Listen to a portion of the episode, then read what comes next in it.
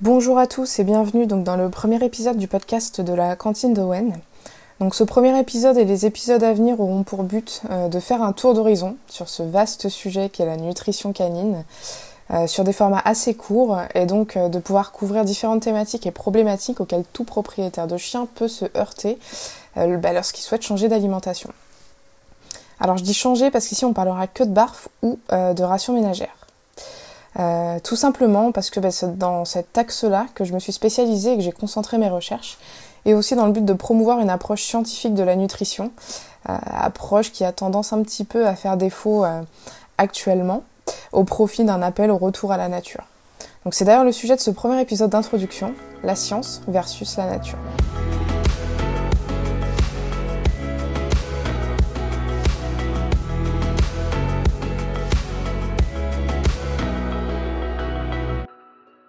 Alors on va commencer avec le plus commun, la nature.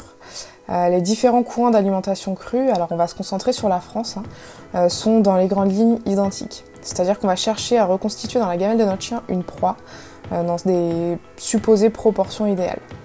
Alors pour ça, on va considérer que la proie est composée de 45% de viande, 45% d'os charnus et 10% d'abat, dont 5% de foie.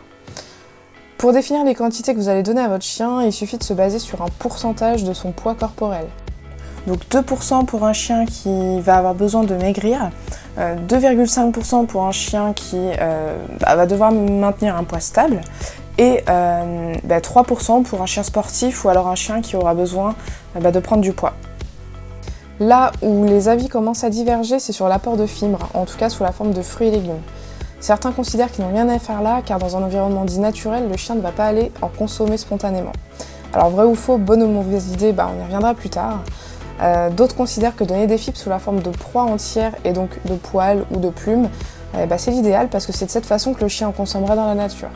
Alors on a deux écoles. D'un côté le barf qui reprend les proportions citées tout à l'heure, auquel on ajoute une cuillère à soupe de fruits et légumes euh, mixés par tranche de 10 kg et une cuillère à café d'huile, alors animale de préférence, par tranche de 10 kg. D'un autre côté, on a le courant dit pré-modèle, alors qui lui va se contenter que de viande ou d'os charnus et d'abat.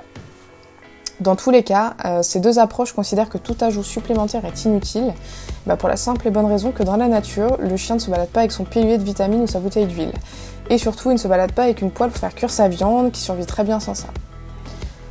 On a aussi un autre argument en défaveur de tout complément, c'est que le chien doit pouvoir trouver tout ce dont il a besoin dans l'alimentation, et plus particulièrement dans de vrais aliments.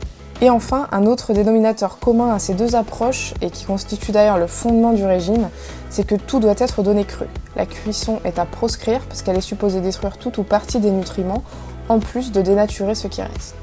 Maintenant, allons voir du côté de l'équilibre et de la façon dont il se fait selon cette approche. On considère que le chien, auquel on applique un régime supposé naturel dans des conditions supposées naturelles, n'a pas besoin de recevoir tous ses besoins en micronutriments quotidiennement. Pourquoi bah, Parce que c'est la variété et la diversité dans les apports qui va nous assurer un équilibre complet. Équilibre qu'il est admis d'atteindre sur plusieurs semaines, voire mois, avec comme modèle le loup dans la nature qui parfois sera forcé de jeûner et qui n'aura pas le choix dans la constance et la régularité de ses apports, qui bah, seront eux-mêmes conditionnés par les résultats de sa chasse. Quelles sont les limites d'une telle approche et pourquoi l'opposer à une vision plus scientifique?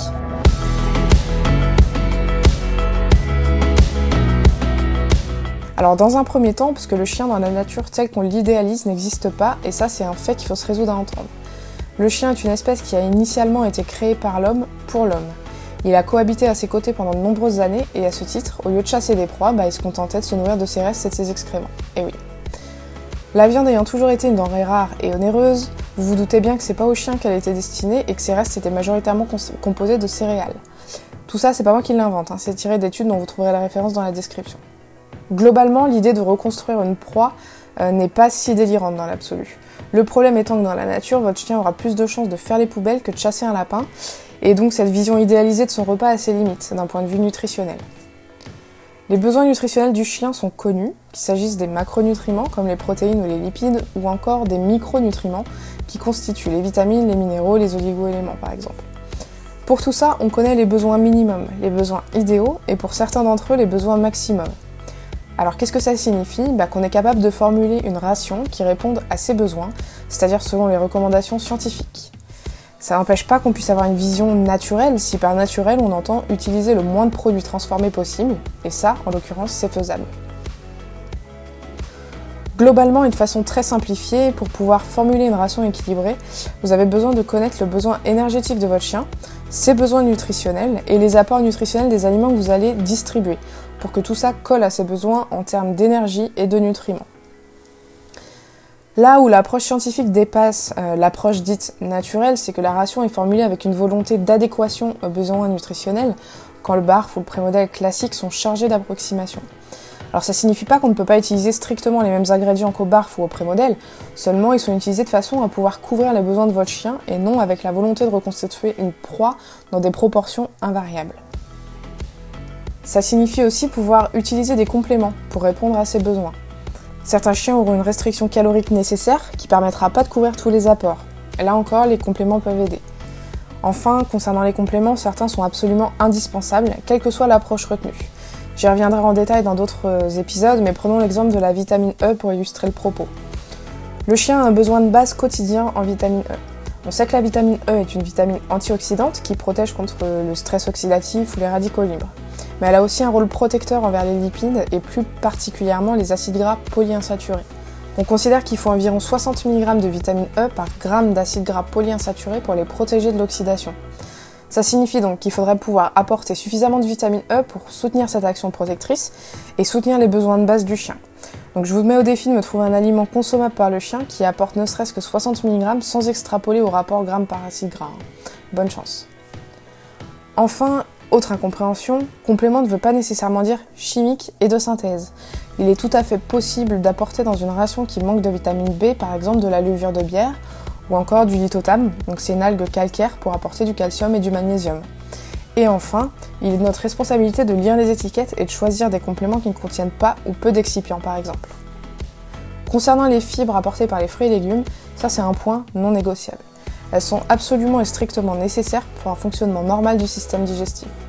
Là encore, on les étudiera en détail dans d'autres épisodes, mais pour faire simple, elles sont la nourriture des bonnes bactéries présentes dans l'intestin de votre chien sont des prébiotiques qui viendront nourrir la flore digestive. Elles ont aussi, selon le type de fibre, une action mécanique en augmentant le volume des selles et donc en facilitant leur évacuation. Pour conclure cet épisode d'introduction, et qui fait un petit peu un état des lieux euh, des deux méthodes disponibles et donc des clivages un petit peu entre ces deux méthodes, je vous encourage vraiment à faire preuve de discernement dans les informations que vous allez pouvoir euh, collecter sur Internet. C'est une démarche extrêmement louable de vouloir donner une alimentation plus saine à son chien, mais ça doit pouvoir se faire dans des conditions idéales, euh, c'est-à-dire sur la base d'informations fiables et dans le respect et l'équilibre de ses besoins. Le but de cet épisode, et surtout de ceux à venir, ce sera de vous donner les clés pour comprendre l'importance d'un régime équilibré. Si vous souhaitez faire formuler une ration équilibrée, n'hésitez pas à vous rapprocher de votre vétérinaire, d'un vétérinaire nutritionniste ou d'un professionnel en nutrition canine. C'est la fin de cet épisode, je vous dis à bientôt pour les prochains et je vous remercie de l'avoir suivi.